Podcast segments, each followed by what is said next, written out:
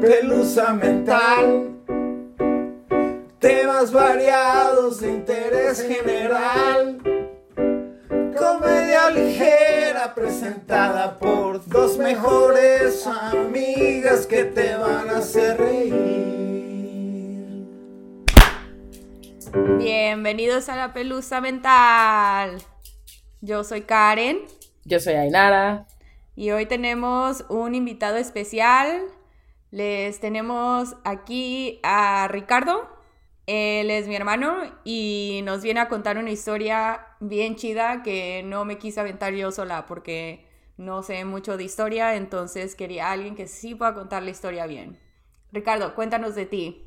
Hola, eh, se puso hoy tu hermano. That happened. Eh, y les estoy hablando desde Los Angeles, California.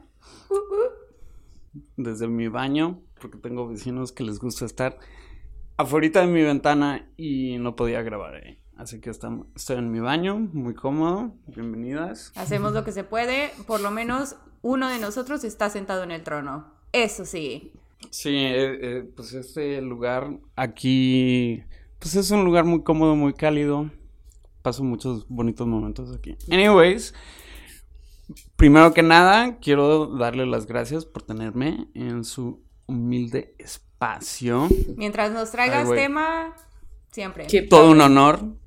Y quiero decirles que soy big fan y también especialmente me encanta su jingle, ¿eh? Padrísimo. Le salió, pero... Sobre todo a nosotras, nos salió. uf. Por los que no sepan, el jingle del principio del podcast lo hizo mi hermano con uno de sus vecinos que también es músico, que me han hecho varios proyectos ya, pero creo que este ha sido el mejor. Concuerdo. Fue, fue definitivamente un servicio a la comunidad, como el Canal 5. Ojo, mucho Pero- ojo. Mucho ojo. Pero bueno, este, entonces, ¿qué comenzamos? Comenzamos, a menos que tengas algún chisme que nos quieras contar a, a nosotros y a nuestros radioescuchas. ¿Radioescuches? Pues ese, el chisme que les tengo es este, básicamente. Pues, primero empecemos con lo primero. ¿Qué saben ustedes de la Revolución Mexicana? Nada. Nada, digo, pero ok, ¿cuál- qué, qué saben así nivel primaria? ¿Qué me pueden decir rápidamente? Un... Ok, En pocas lo palabras. que yo entendí es que la Revolución Mexicana sucedió cuando querían quitar a Porfirio Díaz, pero él se reeligió básicamente, Ok, o algo así. sí, No sí, me pregunten no estás fechas, mal. nombres ni estados. Ok, pero eh, eh, sí, si te acuerdas que Porfirio Díaz fue presidente por trein- por un 30 chingo, años, sí. claro. Bueno, presidente lo ponemos Sí, eso lo sé. Sí, dictador, claro. sé más de Porfirio Díaz que de la Revolución, pero tampoco sé mucho. O sea, lo básico que, que me explicó el libro de la CEPA hace Ok. 15 años. De la SEP, claro, de, de sexo de primaria, ¿no? Pero, ok, ¿y qué se acuerdan de Francisco y Madero? Que era chaparrito. Del El chaparrito, bigote, ¿no? La foto esa del bigote y del sombrero de charro, ¿no? Que estuvo, eh, que estuvo, pues recuerdo cómo murió y recuerdo, Sí, que lo Ya, asesinaron, es ¿no? todo. Victoriano Huerta. Básicamente lo traicionó, básicamente. Espero que esto no sea un spoiler. pero no, No, sé no, no. historia. Bueno, de que murió, murió, ya. si no sabías que murió, pues No. estás cabrón. Lo que les voy a contar no es, es necesariamente sobre la Revolución Mexicana, pero es más bien sobre Francisco y Madero. Ok. Quiero Porque- recalcar antes de que sigas que el día que estamos grabando es justo el día de la Revolución Mexicana.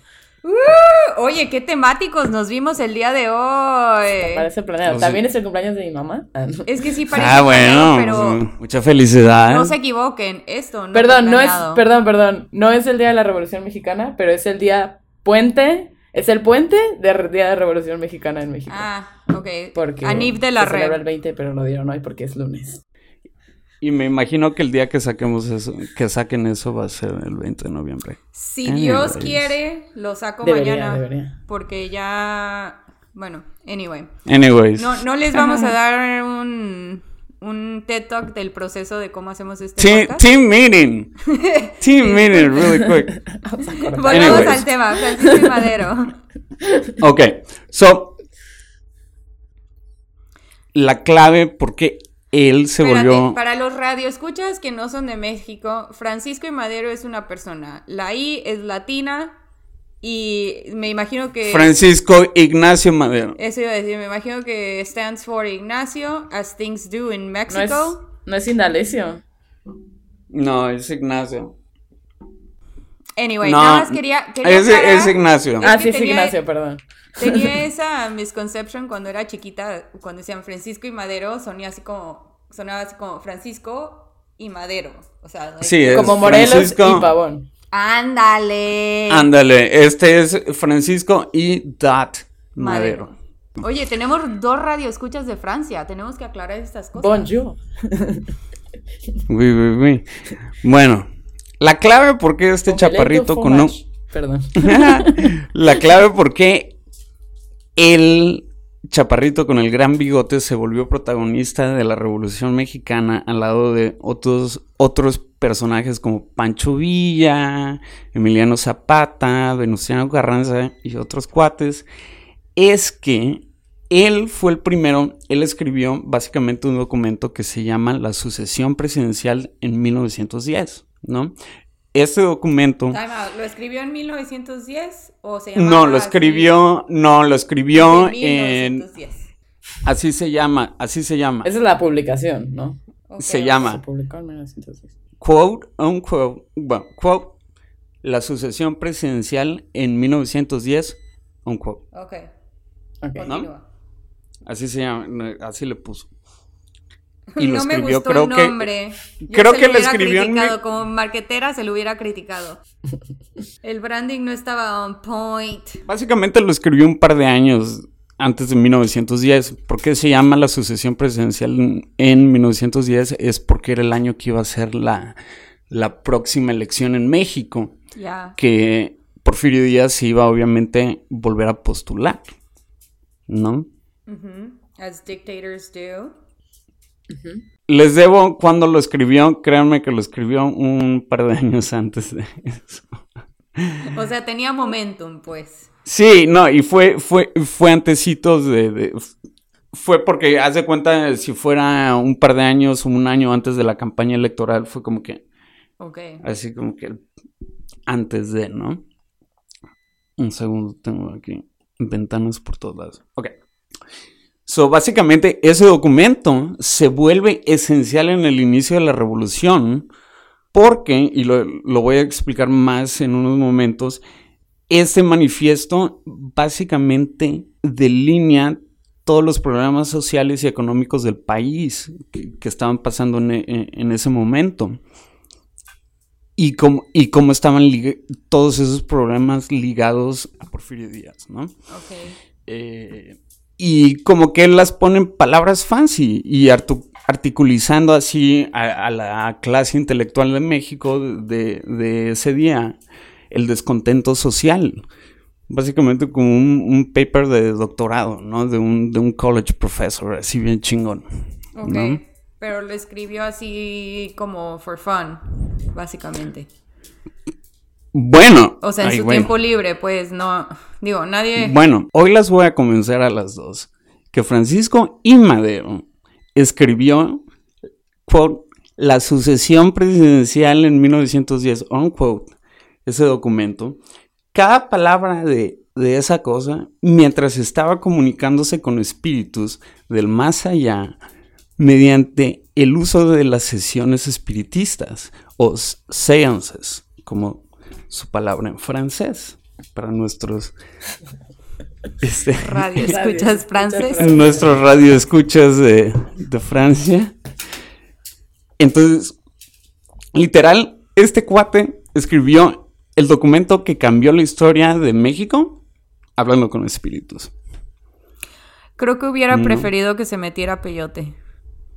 Bueno, No duraría que se metió peyote. I'm just saying. no, no creo. El, el- el cuate era muy, este, pu- pu- era muy derecho, como dice. No creo que tomaba mucho ni nada. Era, Era muy intelectual del momento. Una ¿no? cosa no cancela la otra. Puede ser intelectual. No, no, no. Pero creo que eh, lo, lo que he leído es de que no, no, no era un party boy. Ok, ok. No le gustaban bueno. las drogas. Pero, no era sí- delfín. pero se ve que le gustaba el rock and roll. Y ahí voy, les voy a contar por qué. ¿Cómo llegamos a este punto de que la teoría es que este cuate es- escribió el documento más importante del país, siendo un medium para los espíritus? Bueno, pues empecemos con él, ¿no? Francisco Ignacio Madero nació en una familia súper rica de Coahuila en 1873. Cuando digo que venía de familia de dinero, así se las pongo, güey. Su familia era de las cinco familias más ricas de todo México. Ok. Me encantaría decirles a qué se dedicaban, pero tenían tantas manos en un chingo de industrias que básicamente, pues eran, em- no sé, tenían, estaban como en 20 o 30 industrias. Tenían un chingo Se de dinero dedicaban a todo. un chingo de tierras, un chingo de poder. Vaya, eran casi los Kennedy, haz de cuenta, de México. ¿no? Ok. Ok. Eso no me lo va. contó la SEP. Y ahí les van. claro que no. Francisco era el mayor de 16 hermanos. A la bestia. ¿Y cómo tenían Sí. tanto dinero? Pues es que tenían, en serio, controlaban medio México. Entonces, pues tenían un chorro de, de niños, ¿no? Pero los más destacados de esos 16, digo, aparte de, de Madero, fue De. Gustavo. Digo, de Francisco, fue, sí, gracias. Fue Gustavo, que fue a ser su mano derecha en toda la revolución y en la campaña cuando fue presidente. Y su hermano, su hermanito Raúl, que murió cuando tenía cinco años, de niño chiquito. So, bueno, Madero crece uber rico en México, lo mandan a estudiar la prepa y la universidad en Francia. De ahí se regresa a estudiar a, pues, a América y estudia su business school en la UC de Berkeley, en Damn. California, bien chingón. Pero es en Francia donde despierta su interés por el ocultismo. Después de encontrar una revista de su papá, güey. Porque su papá. Mm, Como esta encontrar gente. la Playboy del papá, güey. Ándale, porque esto era un poco ese nivel. No, y, y lo compartían con su hijo, no era, no era tan tabú como que. No era tan. eh, eh, como les voy a contar ahorita, todo eso no era tan tabú como la iglesia nos quiere contar que era. Pero bueno, encuentra una revista que se llama Review Spiritain. No sé, puta, ay, me van a cagar nuestros radioescuchas franceses. Revista de los espíritus. No te vayas tan que- lejos. Ainara habla francés, güey. ¿Qué? No, I do not. ¿Cómo se, ¿Cómo se pronuncia eso? Yo no hablo francés, no de Bueno. dónde sacaste eso. ¿Febo? Anyways, ¿Fregón? el, Frevo. el- no, sabe. es en Francia y en París en donde el joven Pancho se pica en el espiritismo y todo eso. Y cabe recalcar por qué en París. Ya sé, espérate, ¿quién es Pancho? Oh. Wait, no. Pues así lo conocían. ok, sorry. That was his name. Anyway, Francisco y Madero se pica en todo eso el movimiento espiritista y todo de, ser un medium y de hablar con los espíritus y todo eso. ¿Por qué? Porque en ese tiempo París era la capital de- del movimiento espiritista, siendo donde Alan Kardec, este personaje que fue el fundador y pues el padre fundador de este movimiento vivía. Y ahí pues en los cafés y todo, ya sabes, en, París, todo el mundo pues cotorreando de los espíritus, ¿no? Sí, o sea, de eso sí he leído mucho y he escuchado mucho, pero no, no ponía a Francisco y Madero en esa escena en mi cabeza, Ajá, ¿me entiendes? ajá. Güey, el vato estuvo ahí como, haz de cuenta, se fue a Cholula, güey. Se fue a, a París y ahí estaba cotorreando. Hizo prepa y college ahí. O sea, él era parisino casi, casi. Güey, a huevo. Oui, oui. Oui, oui. Porque como Y bueno. yo hicimos high school y college en otro país y... s- eh, eh, Haz de cuenta, nosotros nos fuimos a Michigan, el cuate se fue a París, ¿no? Y pues estuvo ahí bastante tiempo. Y no fue, pues, no mucho después de que estaba convencido y se consideraba y le decía a la gente que él era un medium. No, no solo esto, no solo es, es- me gusta lo que a ustedes les gusta también. Madre Yo mía. hablo con estos cabrones, yo hablo con los espíritus. Ok. Tengo demasiado. O estoy sea, es un mucho. talento, es un talento que descubrió a esa edad allá. Ah, ¿no? ajá, es algo en- que ya en- traía y que empezó a investigar y En sus volvió 20, sí, Maybe en he sus wasn't 20. actually born with it. I don't know. Maybe, I don't know. Voy a tratar de ¿quién mantenerme sabe? open-minded. Ok. No, y, y ahí, bueno, eh, eh, eso viene en un ratito, pero ahí le van. Medium, para los que no, nunca han escuchado este término, es básicamente una persona que sirve como puente de comunicación entre los vivos y los espíritus, ¿no?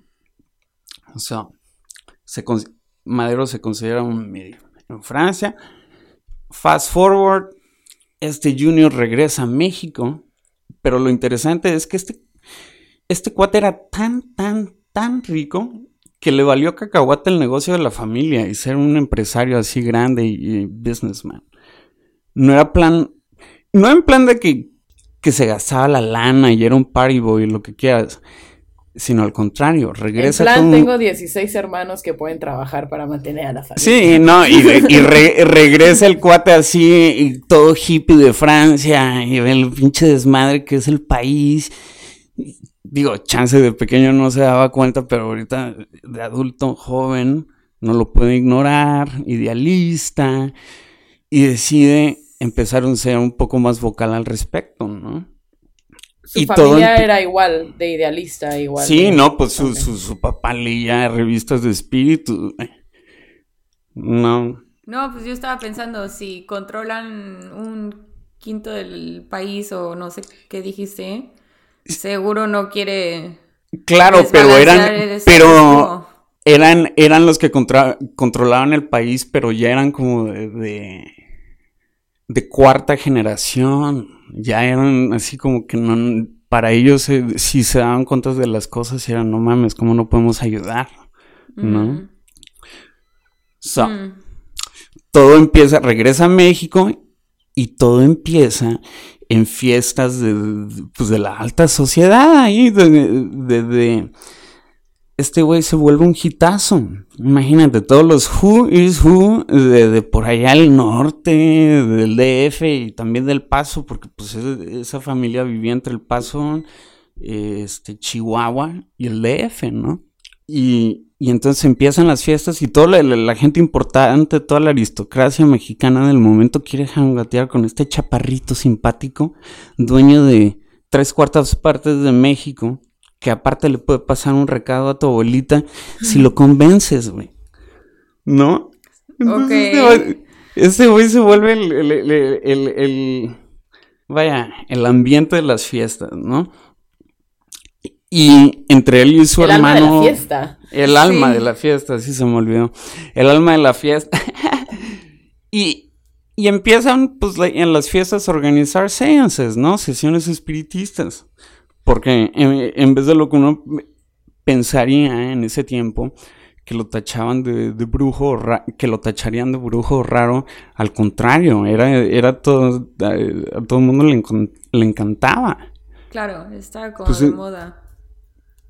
Sí, y, y pues en esas fiestas empiezan a platicar con la flota, a decirles que si México en serio quiere ser potencia de primer mundo, pues tienen que empezar arreglando los problemas sociales, la gente, take care of the people, you know. Sure. Y la flota, y la flota empieza a decir, ¿sabes qué? Pues este gato tiene razón. Chinga su madre el Porfirio Díaz, está amasando Espero todo que el lo hayan dicho así. Este vato tiene razón. Pues es que eran del norte. Che. Porfirio. Y Esta es aparte la tratan- interpretación jarocha de los norteños. Sí, yo no sé. Sí, claro. no disrespect, much love. All the re- disrespect. Y aparte, y, y no, y, y- y- y se- y- en fin, tiempo pasa y un día Madero se fue a su ranchito, tenían un pinche rancho gigante de- del tamaño de... Se fue a su latifundio. Vaya, sí. Que es lo interesante porque él estaba tan en contra de Porfirio Díaz. Pero, anyways, él, es- él era por justicia social, ¿no? Él era Y se- woke. Sí, él era woke, for sure. Y se va a su rancho. Y pues no sé qué pedo, pero se nos va inspirando el vato. Y que empieza a hacer sesiones él solo, ¿no? Ahí en su cuarto. Y pum. Como wannabe writer todo lleno de arrow, el cabrón empieza a escribir así todo ido y conectado dos días seguidos, no sale de su, de su cuarto. Y van, cuando sale el cabrón ya tiene hojas y hojas escritas de algo, ¿no? Eso suena como un episodio mánico, ¿no? Who knows? Pero regresa a la ciudad y primero se lo enseña a su hermano, a, ¿A qué Gustavo. Ah, pues a la más cercana, creo de donde eran Chihuahua. I need facts. Quiero nombre y apellido. Este podcast es conocido por... Digo, Por fact, Tenemos no, una le- reputación que mantener. La verdad- la verdad le- la verdad les debo muchos facts. Reporteras de la verdad y la justicia para Johnny Depp. Claro que sí. Claro que sí. So, básicamente regresa y al primero que se lo enseña es su hermano Gustavo, quien dice, güey, no mames. ¿Qué te fumaste, Te- güey? Dame un poquito. Te pasaste de lanza. Esto está bien chingón. Lo tiene que ver la People, ¿no? Y que, y, y a huevo que la People lo empieza a ver y le gusta. Se lo empiezan así a pasar primero en los círculos así a la gente un Igualito que la chingo. de- marihuana, güey. A huevo, se Igualito prendió. Before you know, se prendió. Fue como pelo de los 80, güey. Fuego en el fuego.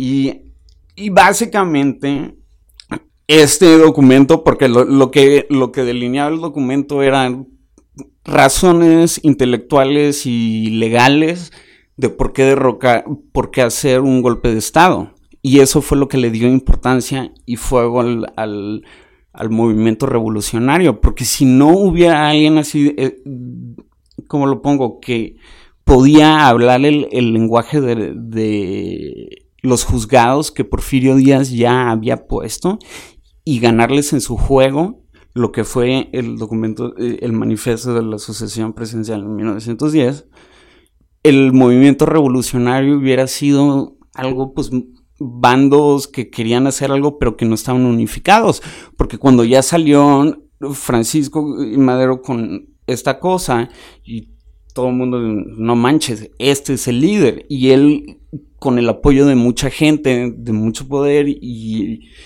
y de otros bandos de campesinos y pues, co- como Zapata y todos que, que dijeron, no, pues este güey escribió esto, él sabe qué onda, le dieron el apoyo de, y él pudo unificar todo, ¿no? Y por eso es muy importante. A ver, Pero ahí tengo les muchas van. preguntas, tengo muchas preguntas. Ok.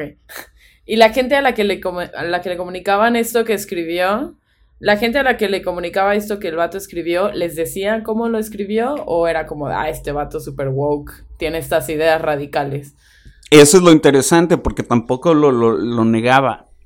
O sea, no Pero- lo negaba, pero tampoco lo promocionaba por acá y por allá, de que... Exactly. Sí, tampoco era así de, güey, te voy a decir el pinche tripazo que me metí. Porque No, puedo entender que su grupo de amigos supiera la cosa, Sí, pero los ya más lo a cercanos las lo masas, sabían. ya las masas van a ser como... "Ay, qué Exactamente, madre". no, no, no, exactamente. You're on it.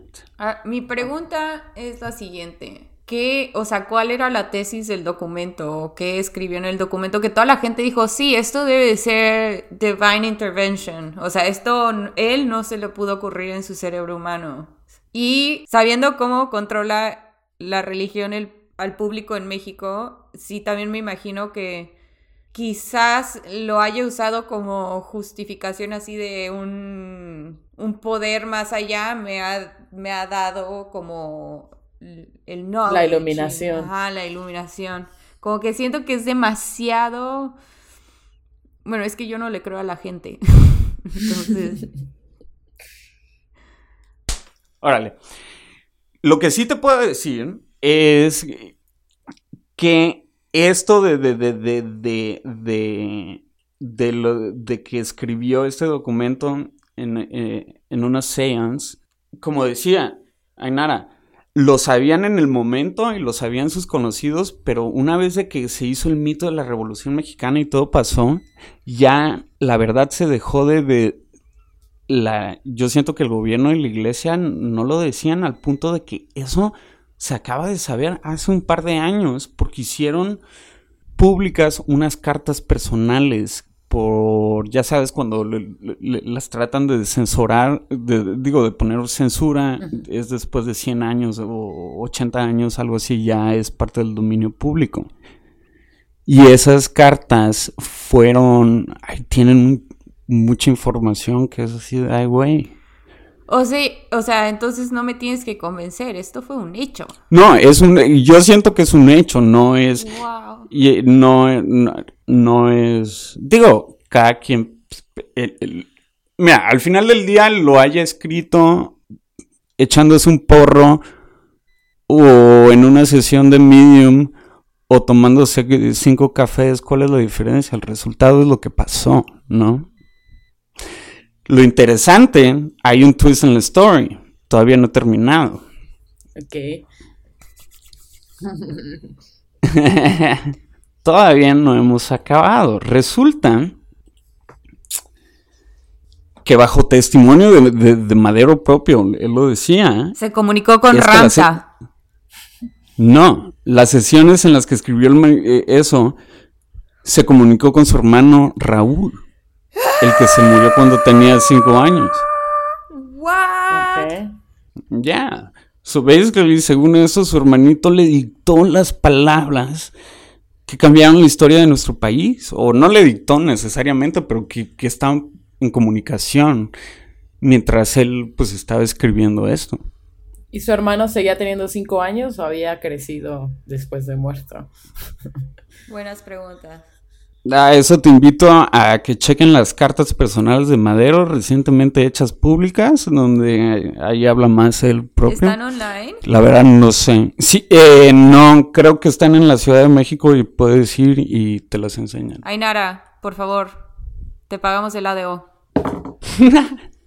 Alguien tiene que ir a ver estas cartas. ¿Estás de acuerdo que el chisme no se queda aquí? Esto es la rosa de Guadalupe. No, que hay porciones, hay porciones online. Ok, ok, Pero creo que hay mucho más. Las voy a poner en el Instagram para mis radio escuchas. Hay muchos, hay mucho más material. Se me olvida en qué museo, qué centro de, ya sabes. Ahí está. Pero, ¿cómo la ven? Esa es mi take, bueno, no sé, no es una take, es más bien es lo...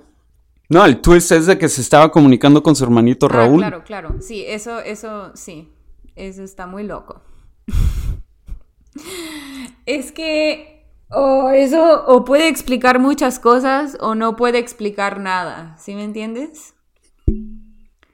No, digo, no, no, no cambia nada, pero yo siento que, digo, es interesante. Es un buen huevo de Pascua. Un easter egg. Me pregunto si la sepa redact, you know, actualizar los libros. Sí, actualizar su stance en la Revolución Mexicana. Pero bueno, seguimos del mismo lado, ¿no? Pero bueno, yo, yo... Seguimos, bueno, no sé, no sé ya ni de qué lado estoy porque ya no sé qué creo después de esta pandemia. Yo le creo al que habló con los muertos, ¿sabes? Sí, yo también, pero digo, ¿qué cambia? Eh, eh, la, revolución, digo, la verdad es de que para derrotar y quitar del poder a un cabrón con tanto poder se necesita un chingo, de ayuda externa. Que básicamente era un junior, tuvo que venir uno de los juniors más ricos del país, que no era un ojete, para decir, oigan, no mamen.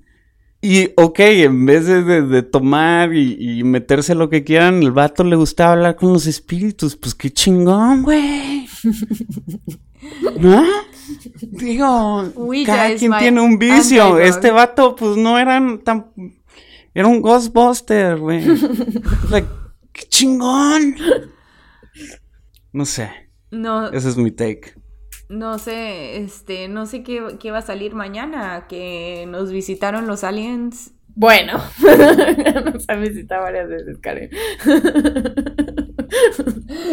Sí, ¿verdad? Tengo que conocer a mi audiencia porque yo también me la creo. Bueno, tengo una segunda historia para otro episodio, otra Mm. ocasión. Ok. Un teaser. un No les voy. Un teaser, sí. Tiene que ver con la Revolución Mexicana, Ok. pero no les voy a dar teaser. Ah. ¿O quieren teaser? Un teaser. Queremos un teaser, un teaser, queremos un teaser. teaser. Teaser. Ok. Básicamente, ay, digo básicamente mucho. Corta eso, por favor. Voy a dejar todo eso. La, Just saying. las voy a convencer de que la Revolución Mexicana fue exitosa gracias a un doble, posiblemente triple agente alemán. A- agente secreto alemán. Que. que trabajaba para Madero, era posiblemente mejor amigo de Madero y fue clave para el éxito de la Revolución Mexicana. Coming soon. Bueno, no sé qué hacer con los trozos de cerebro que se me han caído por todas partes. ¿Los barro o qué, qué hago? Recopílalos. Recopílalos para otro. Mis tres neuronas están así de... Debo decir que le tengo más respeto a Madero después de esta conversación. Entre más Sí. estímulos, más respeto. Se ve que Digo, la competencia no estaba muy cabrona tampoco, ¿no? Entre Porfirio, Santana y Benito Juárez. Dijo Madero era la No, pero Oigan, pero la madre Condorito dentro de mí dice... ¿Cómo sabemos que no hizo un pacto con el diablo? Mira, Porque sabemos que los Porque una de esas son mamadas. por niños chiquitos. güey, no, él, él, él creía en... eh, Él, te apuesto que él estaba en la rama o el espectrum del ocultismo, del espiritismo que creía. Por eso mi pregunta era tan importante. Si seguía teniendo cinco años o si era... Si había No sé. crecido en el tiempo en el que estuvo muerto su espíritu o algo Pues así. eso Porque ahí- sí, se supone que cuando te habla un niño realmente eso no pasa y es otra Eso lo ponemos en las footnotes. I hate No it. sé si tengan Whoever it was, funcionó. Entonces... Mm. Ya se me olvidó qué estaba diciendo. Pero, ya. Estábamos hablando de que si quizás era un demonio. Ah, no, porque ahí te va. Yo siento que de lo que basado en mi research y lo que he visto, siento que el cuate se suscribía al spectrum del espiritismo, que era más como que la mágica del caos, ¿no? Como que de la chaos magic. Ok. So, no creo que el cuate así que suscribía que había cosas malas o buenas, sino Todo que es random. más bien el- to- todo es lo mismo, es la energía que uno le pone. Ok. Porque no sé, sien- eh, eh, eso es lo que a mí me dio a entender después de hacer bastante research. Pues es que eso iba a decir más o menos desde el principio, cuando empezamos a hablar de que estaba haciendo sesiones de seances y cosas así. Es, por lo que entiendo, mm, lo más que te puede decir una sesión de Ouija es lo que está pensando tu subconsciente. Ok, claro, pero mm, yo siento que, y yo- no, la verdad, disclaimer, no sé nada de esto, mu- bueno, sé poquito, pero yo siento que lo de- no utilizaban el lenguaje, así no decían, ah, estaban utilizando una Ouija, ¿no? Era como que era una sesión, era, era Claro, podría haber como que sido todo de una que- ceremonia, un sacramento para ellos. De que escribes, su- escribes, escribes, escribes, ¿no? Dice Mali que ya le dio miedo y que... No, al contrario, no es de miedo, sino era, era- yo siento que lo veían de una cosa muy, muy, muy positiva. O por lo menos él lo veía de una manera muy positiva. Y siento que las sesiones con su hermano, no sé, esto ya es mis two cents.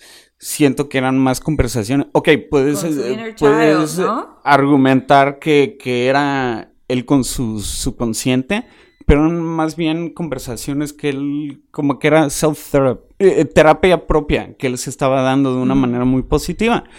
O chances si estaba hablando con los espíritus. Cualquiera de las dos, el outcome positivo para un chingo de gente, siento, ¿no? Como que mucha gente fue beneficiada y eso es undeniable. Porque tenían que las cosas cambiar y se necesitaba alguien de un- un- mucho poder y mucha lana y que Claro. Que le tuviera mucho carisma para que le ganarlo metieran Porfirio todo el Díaz. movimiento para que se hiciera algo, Claro. porque entre, si son pueblos nada más que se quieren deshacer del porfiriato, no, no va a suceder, tiene que ser todo México. Claro. Lo que también me quedé pensando es, ok, si pon una sesión de Ouija te enseña todo lo que está en tu subconsciente, estamos, este, científicamente estamos seguros que el subconsciente abarca como el 80% de, de todos los sinapses y todos los, la función neurológica. Y si lo que podemos imaginarnos con ese 10 o 20% que, que, del que estamos conscientes, eso ya es un universo, imagínate lo que puedes encontrar allá adentro. Y ahí sí es donde puedo decir yo, quizás sí tenemos una conexión con algo más, con otra dimensión, con otro tiempo, con otro no sé, y no le quita de ser una, una mm, experiencia humana. Claro, eso es 100%. Yo, yo estoy como que split, ¿no? Como que a la mitad, porque puedo ver, podría ver que, que es, ok, una experiencia paranormal completamente, está hablando con los espíritus, pero... pero si eso es normal para la raza humana. Pero del otro lado también puedo, puedo ver cómo tiene mucho sentido que el poder del, del rito, y si te lo crees completamente y empiezan a hacer estos ritos, como que cliquea un switch en el cerebro de que se mete a, un estado de, que sería lo mismo de echarse una tab, un, un ácido, güey, chingón. Y, y, entre más gente, imagínate las fiestas, todo el mundo, oye, no, que el Pancho es un chingón, habla con la tía Debbie que se murió, no sé qué pedo. La tía Y entonces se, se, lo cree, y, y, no, y entonces todo el mundo hay esta energía que es, pues, no sé, es muy poderoso. y, y, y, no sé, para mí tiene sentido que, que puede meter a la mente a un estado similar a estar en psicodélicos. Y entonces ya estando en un estado así psicodélico que está, pues está metido, güey, empieza a hablar con el arquetipo de su hermano. Mm y empieza a resolver cosas que él ya tenía como en un sueño, empieza a, desenvolver todos estos feelings que tiene, todas estas cosas, teniendo una conversación con el arquetipo de su hermano. Digo, ya me estoy yendo un poco Jung, Jungian, pero... Claro, especulando más cosas que nunca sabremos, pero sí está interesante. Wow. De nuevo, son mis two cents, pero... ¿Tú qué piensas, Ainara? Yo pienso que es muy posible, yo pienso que no es algo nuevo para, o sea, para el colectivo mexicano no es, no es nada nuevo. Este, no, y por eso yo siento más que al respecto, me gustaría leer las cartas, me gustaría ver más cómo estuvo la cosa para generar por favor. mis propias teorías. A huevo, a huevo. It's out there, the truth is out there. Lo escucharon por primera vez en este podcast, señoras y señores. Que no les digan y que no les cuenten. En la pelusa mental. A huevo. Temas variados de interés general, ¿no? A ver, ahora nos cantas el jingle, pero a capela. Ah. En vivo, en vivo, sí, pelusa mental. Temas variados de interés general. Comedia ligera presentada por dos mejores amigas que te van a hacer reír.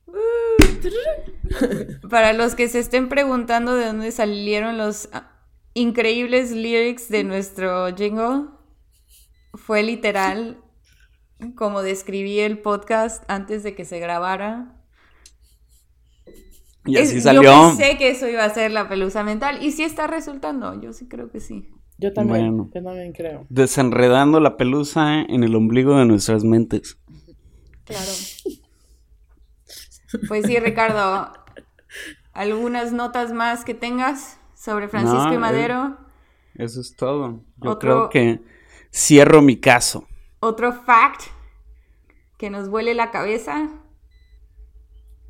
Eh, no, me dejo otro facts para el próximo episodio que me inviten. Para Les traigo más historias. Ok. ¡Wow! Estuvo increíble ese tema, Ricardo, no manches. No puedo.